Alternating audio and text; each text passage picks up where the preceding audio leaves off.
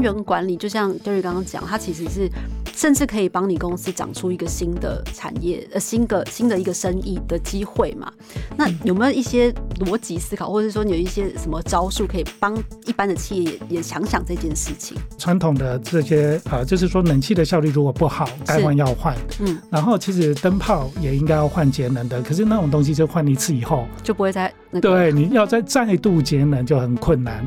所以我们其实呃有提出四个步骤。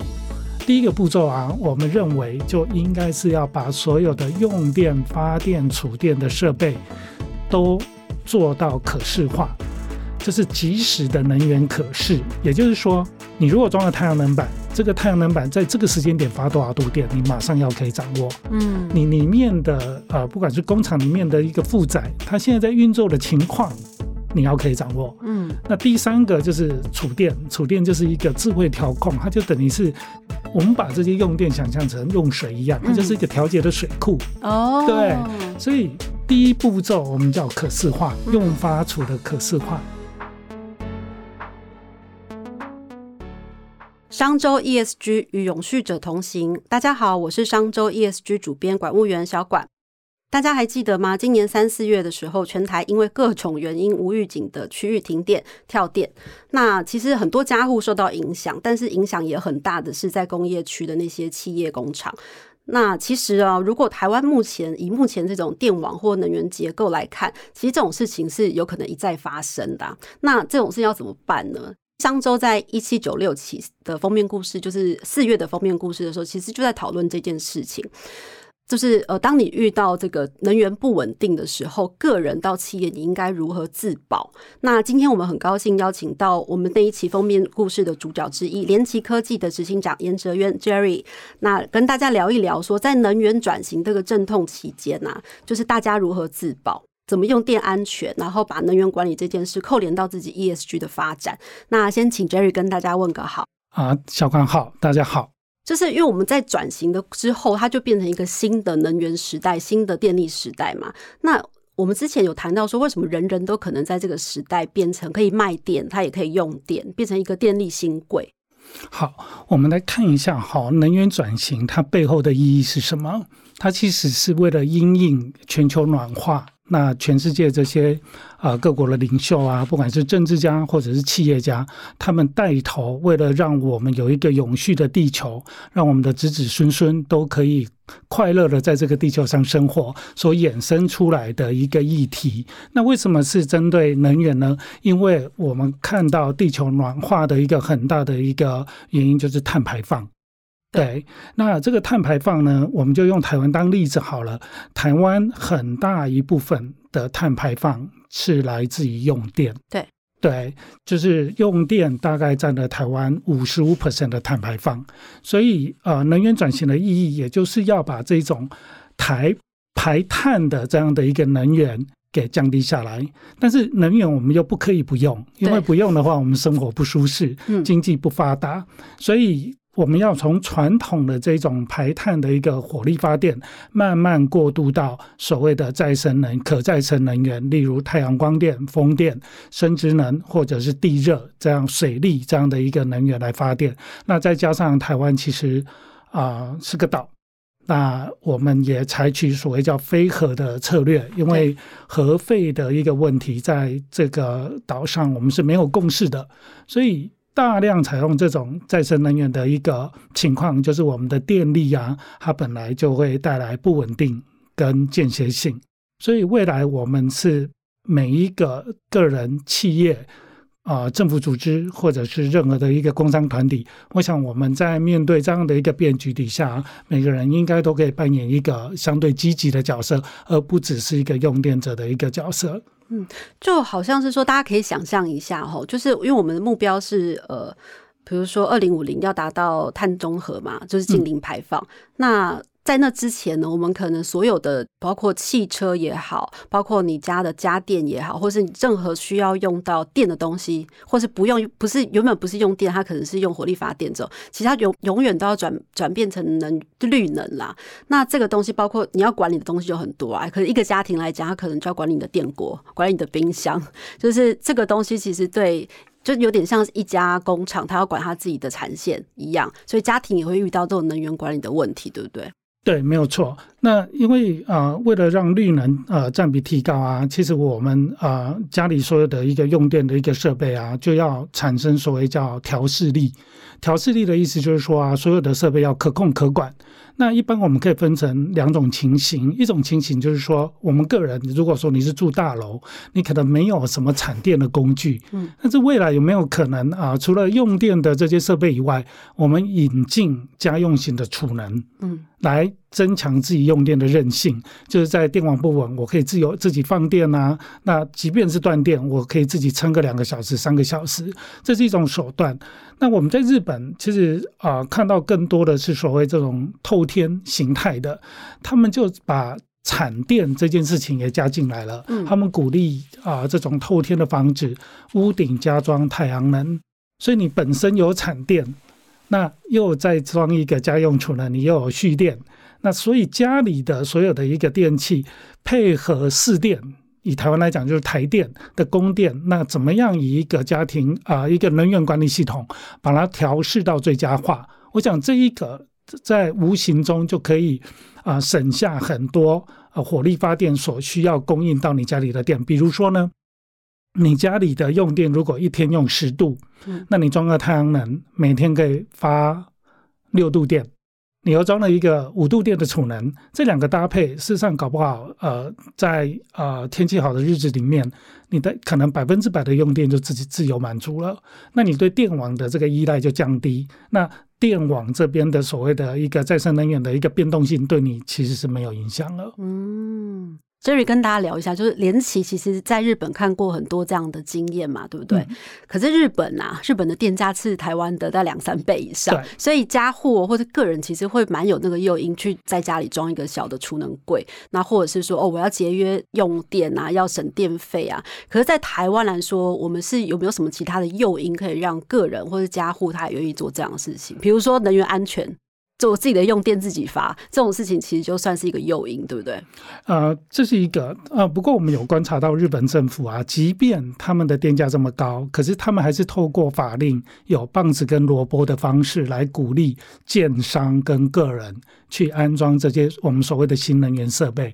他们所谓的棒子就是说，他们就立法规定，呃，建商到二零二五年每两。每新盖的两间房子就要一间是符合所谓的叫零耗能住宅，叫 ZH 这样的一个观念。那他们希望到二零三零年，所有新盖的这种透电的房子，全部百分之百都是可以有自己发电啊、储电啊，有能源管理系统在里面这样的一个计划。那这是一个啊棒子的一个部分。那萝卜的部分呢，他们由金产省跟环境省，他们就提供相对应的补贴。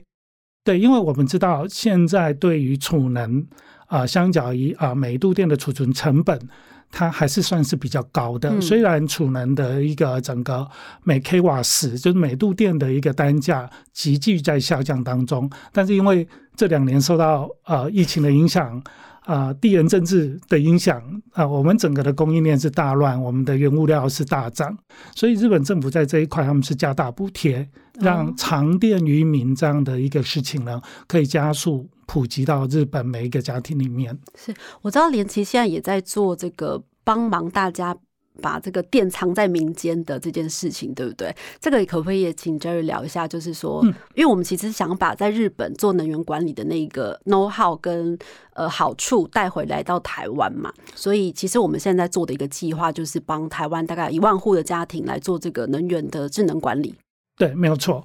那我们在那个今年二月的时候，有推出一个叫“一 percent” 的能源行动家这样的一个活动，那很顺利，一个多月我募集超过一万户。可是这个诱因是因为我们免费帮他做，对不对？没错，目前是免费。是，但是我可以呃花点时间来谈这一件事，就是说我们刚刚提到啊，在日本的情况，他们是希望每一个长电渔民是把每一个家户啊打造打造成它可以有啊发电储电。跟用电的行为啊，大部分是在就地解决。其实这个对能源效率的应用是最高的。嗯，对。但是啊，实际上的一个生活形态里面，我们并不是每一个人都有透天厝可以租，日本也很多是公寓型的。那你可以去试想一件事情，就是说在公寓型的一个生活形态里面啊，你你你家里面还是有非常多的一个用电的设备。那如果我们在没有储能也没有呃发电的一个呃太阳能板的一个情况之下，我可不可以透过减少用电来协助当电网不稳或缺电的时候，来协助它？舒缓或卸载，那这个其实，在啊全世界的一个能源转型来讲，都已经逐步发展成一个所谓的经济的市场，就是能源市场有一个专用名词叫虚量反应。对，那它透过于啊，我们去收集很多人，那我就讲一下联企的想法好了。我们一万户，其实联企里面扮演的是希望希望扮演一个用户的聚合商的角度。嗯，那将来我们有一万个用户。那在台电的电力啊调度紧张的时候，那台电其实会开出这样的市场。那我们就集合这一万人的力量，我们去跟台电说：好，我自愿减低用电两度。嗯，那你要付出代价给我。这个这个是一个很有趣的现象，就是说，你知道我们过去的。啊，经济模型是你要努力付出。对，我我们的经济就是你有原物料，你有劳工，加上时间的成本，生产出来的东西可以卖钱。可是，在新能源这一块，这件事情反而变成我不要做事，你有钱赚。这听起来有点吊诡，但是你看，你实际上是不是帮助了电网？对它的紧张程度？嗯，那。电力公司，你的责任你就应该要付我钱。其实我们在收集这一万户的一个呃用户的时候，虽然说呃我们一开始是提供免费，但是我们未来是希望啊找到这愿意去参与能源转型过程这种阵痛期，我们可以协助。啊，国家去把这个能源转型的痛减到最低的人，那当然这里有心理满足的价值，也有实质上获得的价值。我们希望两件事情并进。是跟听众解释一下哦，为什么是虚量反应这件事情对台湾现在用电安全很重要？为什么加户也可以变成虚量虚量反应的一部分？其实现在台电在做这个能。电力管理的时候，电网管理的时候，其实有时候那个会需要一些企业来支援，就是降低他们在那个尖峰时段的用电量。那通常就是台电会打给企业主说：“哎，不好意思，我们现在这个。”紧急的时刻，电网快要那个撑不住了，你可不可以先卸载？就是请那个，比如说他的工厂产线，他未必要在那个时候一定要使用电嘛，就是请企业来协助一下，说哦，我先减少用电量这样子，这样。那这个东西其实台电就会相对就是说付出一点那个费用，感谢这些企业来帮忙电网的稳定性。那现在这件事情都是企业在做，可是未来呢？未来有可能我们一家。一个一家户，我一个人，我其实我就可以做这件事情，我就可以参与这个虚量反应的服务，就是可以帮到电网，然后也帮我自己赚钱。这个这个其实是未来，呃，应该不太远，已经不太远的一个。我相信很快，我们今年事实上应该就会进行。是对，但是我们今年的进行方式应该是啊，不晓得台电的电的这个市场能不能配合，但是我们会自己先有一些诱因。那其实刚刚小管说的非常好，就是说呃。台电打电话给企业用户，其实那些都是用很多电的人，对，所以我们一通电话去，可能卸载了就是几十 k 瓦、上千 k 瓦。可是台电不可能一户一户打电话给你，叫你卸载一 k 瓦，那其实不符合经济效益。所以为什么为什么啊要把这些人聚合起来，而且要有一个啊技术一个所谓的物联网，我们叫能源物联网这样的系统，我们希望做到全部自动化。只要一个指令下来，这些事情都可以自动发生在未来。那当然，呃，初期我们还没有办法。初期我们可能透过我们是透过我们这个活动是一个 Line 的形式来进行。那我们就发一个讯息给你，说待会会发生缺电，你要不要配合？那我们可能有一个小小的奖励。对我们初期应该是会比较采行这种比较半自愿的方式，然后给一些小奖励，这样子鼓励大家。参与这个稳电的行列，对对对，因为所有的改变都是少数人开始，所以我们才讲一 percent，就是这种先知卓见的这个我们台湾的公民哦，我们先找到一趴的人来做。哦，像日本是不是已经有在用家户做这个电力调度的状况？有有啊，日本其实啊，嗯。刚好我这两天也收到一份报告，是日本的一个新电力公司的报告。他们从一月到三月，他们执行了大概一千七百户的那个呃，就是加护的低压，就是所谓的加护型的低压的虚量反应。哦，呃，详细数字我记不太清楚，但是他们至少节约了三万度电，哦，那很可很可对观一呢。不到两千户哦，嗯三万度电。对，那你可以想象，如果我们今天是二十万用户，甚至一百万用户，那我们你呃，大家其实呃有一个观念，我想也很简单，大家应该都明白，我们所谓的电不够，其实它不是真的全天电不够对，对。它就是某个时间点大家一起用电，所以在那一个尖峰，我们电可能会超出个一 percent 两 percent，可能缺少个十万度电好了。那你你去试想，那时候如果呃该停的企业都已经都停了，那还不够怎么办？那我们有一个一万人呃一万户或两万户，我们一起省下那一度电，那你可能就度过那个危机。对，那在大概三个礼拜前吧，东京电力它史上首度发出确定的预警，哦，就是备容不够，嗯嗯嗯嗯嗯剩一趴吧，嗯嗯嗯，比我们前面晚上还要惨。对，那他就透过媒体，透过像我们在日本的服务是有一个 A P P，嗯，那我们也把东电的这一个讯息制制表制图给我们的用户说，我们今天晚上六点到八点，大家来省零点五趴。哦，对，那本来预期东京地区应该会有分区停电这样的现象，结果当天晚上就平安无事，因为大家都愿意去接那个零点五，对对，哦。所以有好多个例子告诉我们，低压用户其实是最难控、最难管的。嗯。那呃，企业型当然就是跟电力公司都有一些合约的关系，但是低压用户其实在未来，呃，我们希望减碳排，对，那我们希望不要用核电，那大家这个公民的意识，尤尤其台在台湾，我认为我们的公民意识是非常非常的高，是很强的，应该可以一起变成一个行动者，来协助整个电网安然度过这个转型的危机。所以我可以说，联奇其实就是在帮忙大家进入这个新能源时代嘛的一个推手跟中介手。对，那更不用说里面还有钱可以赚。对，这现在其实很多企业他们也在。呃，自己在思考这个能源管理的事情，但还没有办法想得很远。目前就是你你怎么看？就是说，呃，能源管理这件事情对企业来说，为什么也很重要？嗯，好，我们我们就来看啊，其实对企业来讲，它有两个点，它必须要去考虑。第一个点就是我们先前提到的，呃，绿电就是再生能源进入电网多，其实整个电力的供应是不稳，嗯，所以他自己怎么样去保障自己的生产或者是服务，这是他必须要去思考的点。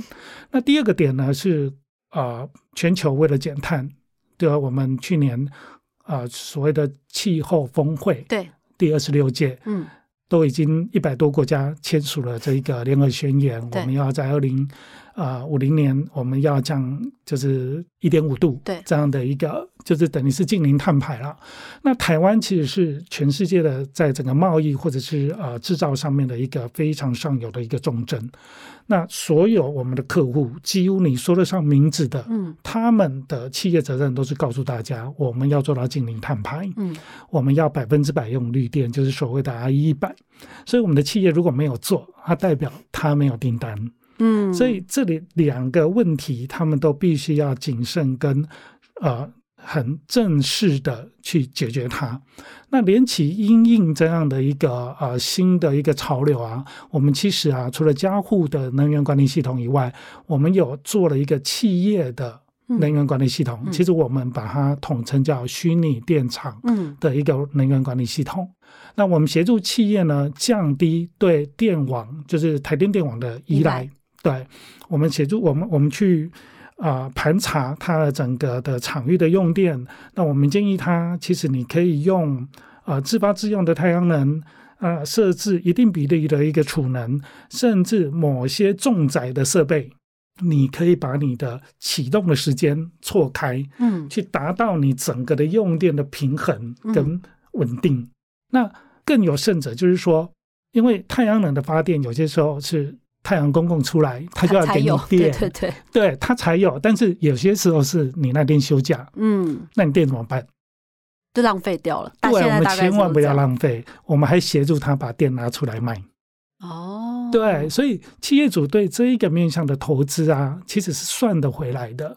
嗯对，那我们其实啊、有个客户，他们啊、已经十二月到现在上线一段时间了，我们算了他的投保比是可以到十六 percent，嗯就是 IRR 嗯可以到十六趴以上。哦，对，其实是一个蛮不错的一个投资。嗯对，那再加上政府其实有规定，所谓用电大户，要就是你的契约容量五千度以上，你要设十 percent 的一个啊自发自用的一个绿电来源或者是储能。是对，那既然政府有规定了，那我们是不是把它用好做好，变成可以一个生财的一个工具，而不只是来应付政府的规定？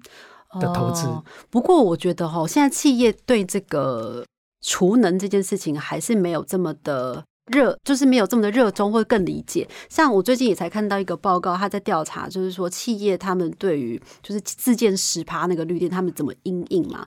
那可能有超过六成以上的人，企业主他们都觉得说，我用买绿电的方式，或者是我去做那个绿电凭证，买绿电凭证的方式来应应这件事情。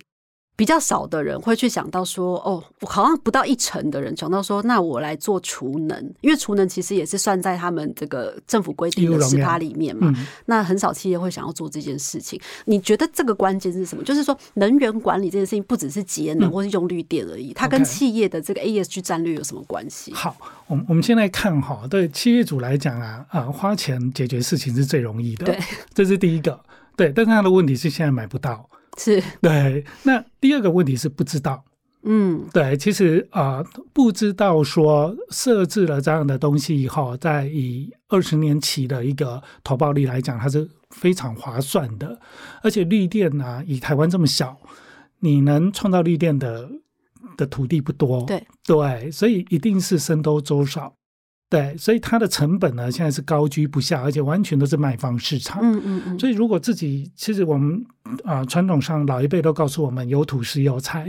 其实对新能源也是这样，你有土就有财，因为你的土地、你的建筑只要看得到天空，你就可以创能。嗯，对，那你的土地只要有空的地方，事实上，呃，储能的成本它是逐渐长期来看它是下降的。是，对，那我们其实有一套演算法，我们就是呃是一个叫呃试算的一个模拟，我们会帮企业把它的全场域的负载抓进来，过去几年哦，然后加上我们的一个 AI 的演算法，我们去预测说，你如果装了多少的一个太阳光呃太阳能板，未来你自己可以掌握的绿电有多少？嗯那我们还可以去掌握配比多大的一个储能，你的整个用电的效率会在提高。那我们也去抓了它过去用电的这个曲线图，是在什么时间的用电是哪些设备的用电设备？嗯那这些设备可不可以做一些时间的推移，嗯让你的用电更有效率？这些全部都是用 AI 的方式来做。是。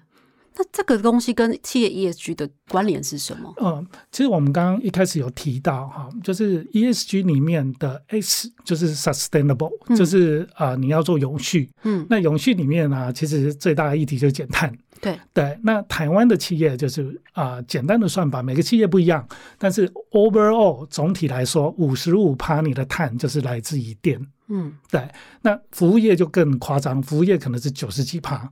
比如说你今天是一个银行好了，嗯，啊、你开门就是用电啊，对，对你没有其他的一个生产的一个一个碳排的一个来源，对，所以管好电，基本上你会更接近啊、零碳排，嗯。对，就是一半以上你就已经管理了，对，那这些是要缴报告的，是，不管是银行业或者是我们的这些啊、生产制造业，你对你的客户来讲，你是要把它。这些实际的作为转换成一个减碳的报告，然后写进你的 ESG 报告里面去交交。以银行来讲，它可能对它的授信平等是有影响。以啊、我们就以台积电当例子好了，它为什么要买一百亿度的绿电？因为不买苹果不给单呐、对，那你就没办法做。对，所以在 ESG 这一个呃题目里面呢，其实能源所谓的 ISO 五零零一嗯的一个能源管理系统的导入，它变成是必然，而且是一定要赶快做的。就变成说这是以后企业要要拿到订单的标配，对不对？基本配备它一定要有它真的是标配。我们有那个好像是国泰金控的董事长蔡宏图先生嗯不是有说、No ESG No Money？哦，我觉得这个很直接，嗯那其实也就是直接跟大家宣告了，我们如果不做这件事，他所谓的 no money 是我企业赚不到钱哦，大家都会没有钱。嗯，那 Jerry 可不可以再帮大家解释一下？就是说，那刚刚讲那个层次是说，哦，我因为 ESG 的报告的需求，所以我必须来做能源管理这件事情。可是，如果我们再想深一点，就是我们不只是把它拿来当做报告要写而已，它可能是你未来企业长出第二个成长曲线的一个驱力。是它有可能是会变成这件事，因为它这根本上它就是能源转型，就是一个很大的商机嘛。所以有些企业是不是已经往那个方向再想的更更远一点去？是不是你们最近有一个客户这个故事可以跟我们聊一下？他怎么想这件事？为什么他要把他自己的公司变成虚拟电厂？OK，好啊。那我想这个客户就是顺义企业，是对顺义，大家可能啊、呃都有看到很多广告，他们就是那个卡车叫福寿，嗯福寿这个卡车，嗯啊卖的非常好，在商用车的市占应该是台湾第一位。是那他们也有代理那个 Mitsubishi 的那个轿车，对，它是一个车业。对对他们看到什么？他们看到他们有呃这种营运营运的这个服务据点。嗯那每个营运据点其实都可以看得到天空，大部分。嗯对，那呃，当我们在谈这个所谓能源转型的时候，其实他们第一个想到的是车子的所谓的 CASE 啦，嗯就是啊、呃车子要自动化驾驶，对要电气化。嗯那这一件事情给他们一个 inspire，就是说激励了他们去思考。传统上他们就卖车，嗯，可是未来车都变成电动的，有没有可能有另外一种新的一个事业会衍生出来？哦。对，那我我想我讲一个比较大方向，呃，顺义有名的是大车，就是它的货车如果以后都是电的话，对，那每一辆车它里面配备的这个电池容量啊，可能从一百度到嗯。三百度，嗯。因为他们有大巴，对。对。那未来呃，其实台湾已经规划了十万辆的那个公车，对。全部都要电气化，那大概是三百度电一辆车。嗯。好，我们刚刚有谈到，就是未来新能源会有一个新能源的一个呃电力市场会出来，台电电不够的时候，我们其实可以把电转卖回去，卖给他。嗯。对，那顺义有场域，我们刚刚讲有土是有财，对 它的它又有电池，你去试想，它的这些车子每一个都是用电怪兽，但是它也是一个储电很大容量的电池。就等于是门街上面跑的都是行动电源、啊，没错移动式的行动电源，没错，嗯如果它可以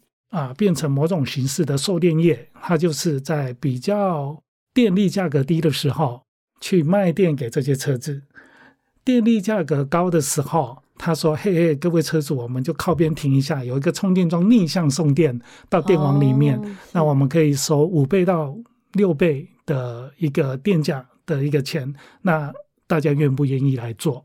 对，嗯所以很无形中，这个能源的一个自由化，就是台湾绿电是可以自由买卖的哦。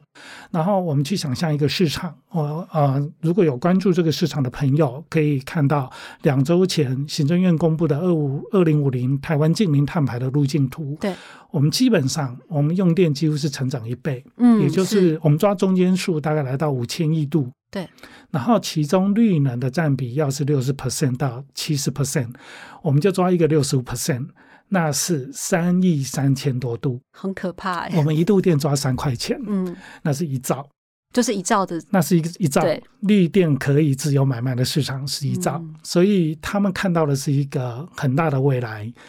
啊、当电力变成我们啊、可以自由交易的一个商品的时候，怎么样买低卖高，嗯怎么样协助电网调控，它都有额外的钱可以赚。那这是不是一门好生意？而且又有结合到 ESG 公公司的这个对东西，，对，它这些店啊，顺便把它的场域都已经转型成用绿电的一个场域。对，对，所以我们叫一竿子够啊。哦，对，就是我做了这件事，但是呃，我除了符合 ES ESG 的一个报告需求以外，我也变成了一个新的事业，可以来发展。就等于是说，他们看到了，就是我不只是要合规而已，嗯，就是他们还想到是说，哦，这个我除了合手合法的这个做这个写业绩报告之外，我还有钱可以赚，就是它可以是一个新的，它发展的新的事业。没有错，没有错，他们的想法其实往这个方向。可是我知道说，其实现在很多的车厂，可能像顺义这样的公司，其实他们也都会思考到这件事情，因为他们不能再再卖汽车了嘛。包括像机车行，传统的机车行，如果以后都二零四零年以后，一台那种燃油车都不能卖的时候，他们要怎么办？所以其实他们也在思考这件事，在思考一个，我这传统机车行是不是也可以变成一个充电的据点？现在就已经是了，现在就已经是了。我们可以看到那个像光阳机车啊，他们也是全台湾就普普建，他们是充电换电双轨并行。嗯，对。那你也可以简单的去想说，嗯，既然是充电跟呃，就是换电跟充电是双轨并行。那它这个小小的一个充电，可不可以做逆向的电流？就是把这个机车里面的电回送到家户，不用送到电网，对电网那太小了。嗯，回送到家户就好了。哦，那它一辆车大概两度电，两度电的概念哈，一度电大概就是两台冷气，变频冷气可以吹一个小时。嗯嗯嗯，对，其实两度电大部分的应用我们也就够了。嗯，对，就是。不吹冷气的话，你弄个电脑啊，或者是煮个什么东西，其实都够用了。哦，对，紧急救援上它还是挺方便的。嗯嗯嗯嗯嗯。哦，所以其实我如果就是企业从这边看，它可以看到更深层的，不只是合规而已。是是是。可不可以教一些企业怎么去想这个能源管理这件事情？应该他怎么去想象这件事？就是他一开始我换灯泡啦，然后我换一个节能的冷气啦，或是说哦，我就是省省电啦。其实。能源管理就像 Derry 刚刚讲，它其实是甚至可以帮你公司长出一个新的产业，呃，新的新的一个生意的机会嘛。那有没有一些逻辑思考，或者说你有一些什么招数可以帮？一般的企业也也想想这件事情，有我们有我们的心法，对，但是呃，就是那个传统的这些呃，就是说冷气的效率如果不好，该换要换，嗯，然后其实灯泡也应该要换节能的，可是那种东西就换一次以后就不会再对，你要再再度节能就很困难，所以我们其实呃有提出四个步骤。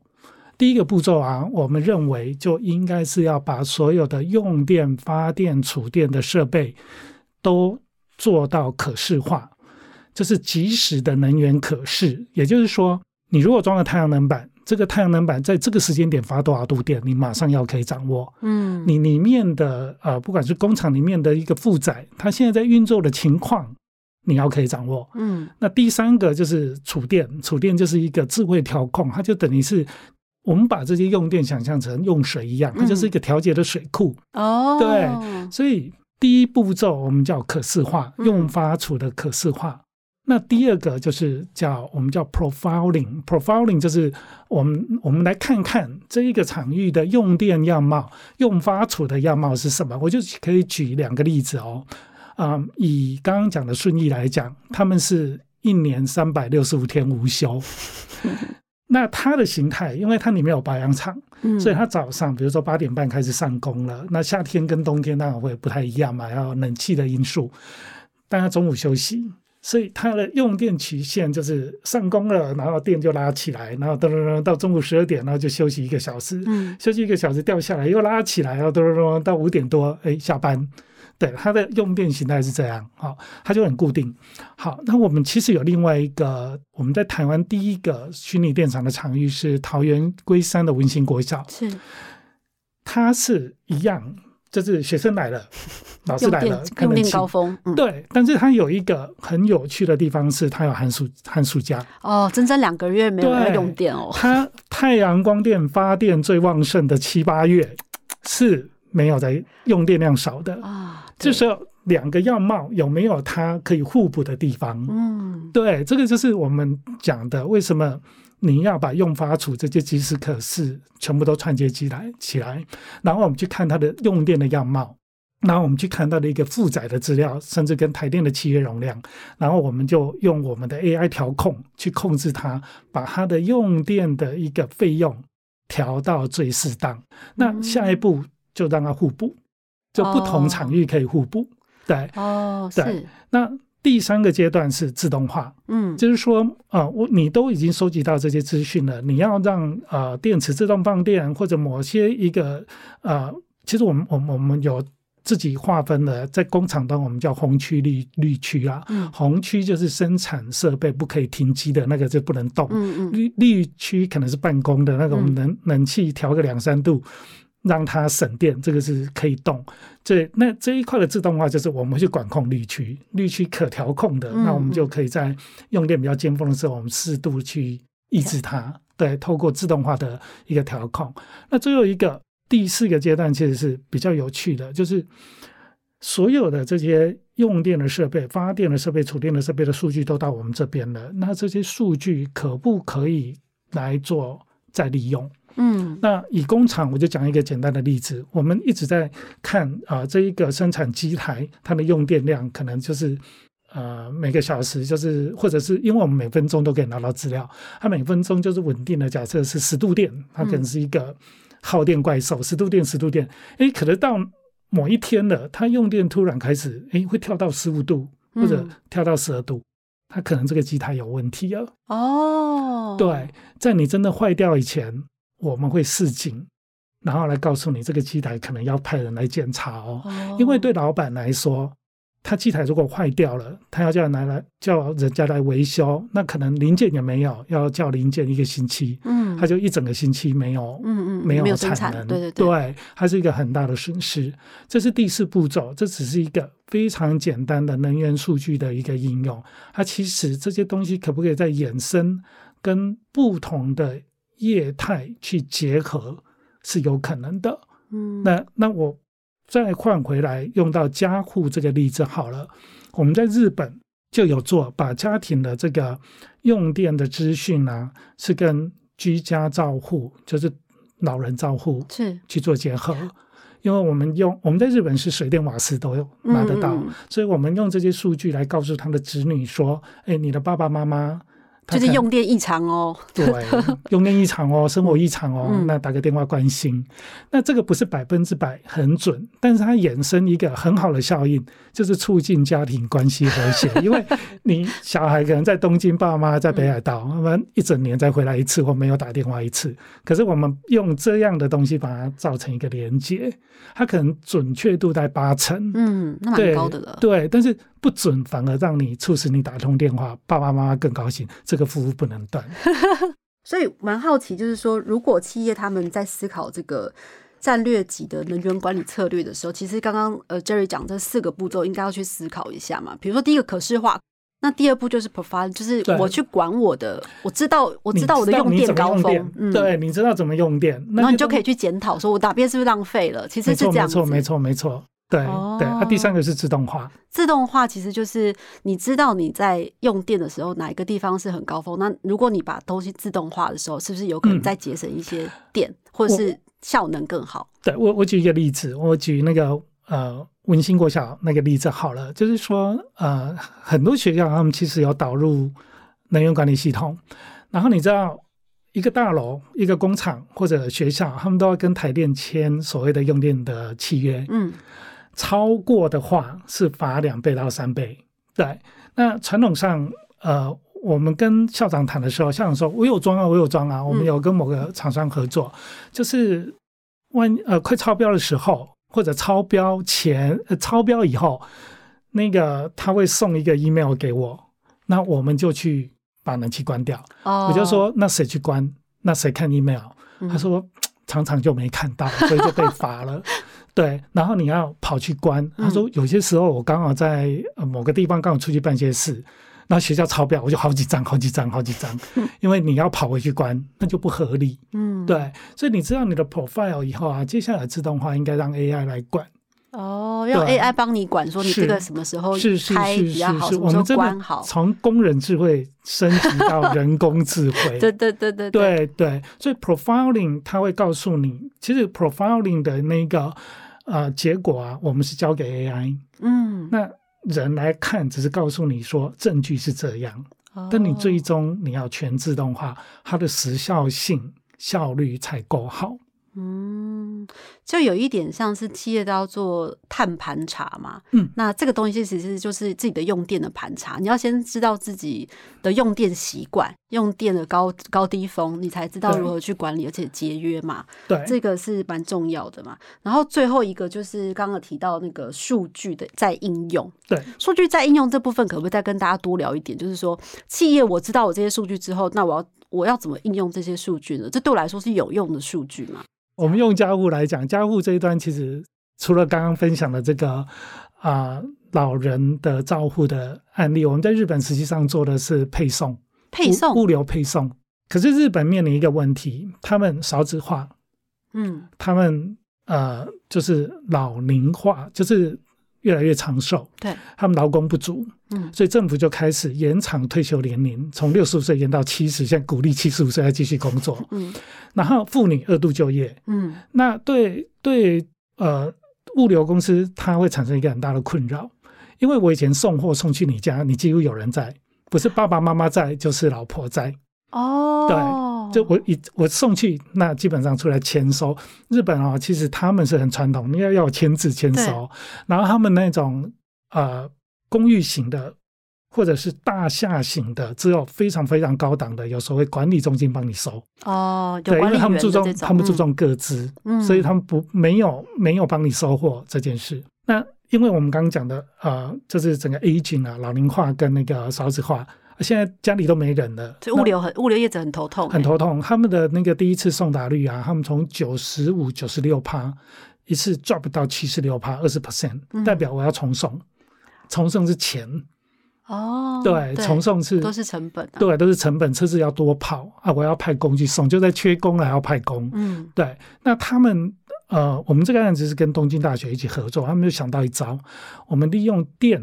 你的用电的资料，我们来推断叫在不在载服务，哦，你在不在？嗯然后有人说，诶，这个东西会牵涉到个资。嗯其实啊、很，你你去思考一件事情哦，传统的送货，你是不是会把一个送货的清单给这个司机？对，那上面都有你的名字跟住址，嗯然后司机就是挨家挨户送这个去送。那我们这个应用案例是这样，它是结合车机，嗯然后自动我们用这些用电的资料，自动去更新车机上面的路径图。哦，所以你根本不司机就是看哦，每十五分钟更新一次，他知道下一站要送去哪。啊当然也有对方的个资啦，嗯所以他对个资是没有影响的。哦，就等于是说，因为我们可以知道家户的用电的时段嘛，对所以你大家可以推测说，哦，你这一这一户人人家可能这个时间不在，那可是诶 B 户人家他是在的，对所以你就先去 B 手 B 户这样子。对，哦，我没有错没想到可以这么有创意的结合。对诶，对对，其实啊、嗯，日本他们提倡一个叫呃超智慧社会，叫嗯 society 五点零，嗯社会五点零，然后。Utility 就是我们讲的水电瓦斯这种我们叫一般的公用事业啊，他们其实扮演了一个非常重要的角色，就是基本上我一个房子盖了，你现在有两个东西没有，我们大概活不下去了。但是其中一个会影响一另外一个，第一个叫网络，嗯大概没有网络，我们大概很多人活不下去。第二个是电，嗯，对，但是没有电没有网络，对，对，所以等你没有电，你是不用活的。嗯对，所以日本政府意识到这样的事情，他们把电这件事情，当房子一盖，你网路线现在也没有所谓网路线，那么走无线，对，对，到你家以前电一定要先到，电一定要先到啊，嗯你这房子才有办法住对人啊。所以他们利用这个电力的资讯，想要去提供一个基本的国民的一个照护。嗯对，是基于这样的一个想法去思考，说，哎，未来我整个社会都老化，然后我们的劳工又减少，那我这个房子本身如果可以基本知道我里面的人住的好不好、舒不舒适，然后觉得有问题，我才由公部门或者嗯私人部门，就是一样是派遣去探视你、啊。这个其实有民间的服务比较贵啊，当然有些地方政府他们有比较乡间的那个。呃，郊区的地方政府，他们有提供政府出资的，就是房事，因为他嗯生怕你就死在里面了、所以这有点像是异常的控管，对就是控控对就是异常对对对控管的概念。透过电力你可以做到这件事。哇，这个是一般人比较难想象。那台湾要做到这样的距离还很远吗？嗯，我们一趴能源行动家其实也有这样的一个理想，嗯我们希望慢慢，因为台湾现在其实呃独居老人的问题也越来越多。对，我们也希望就是我们说长照的下一步是不是可以用科技来解决，而且这个科技是随手可得。嗯，对你利用智慧电表，你就可以得到的一个额外的一个这样的一个我们算 bonus 好了。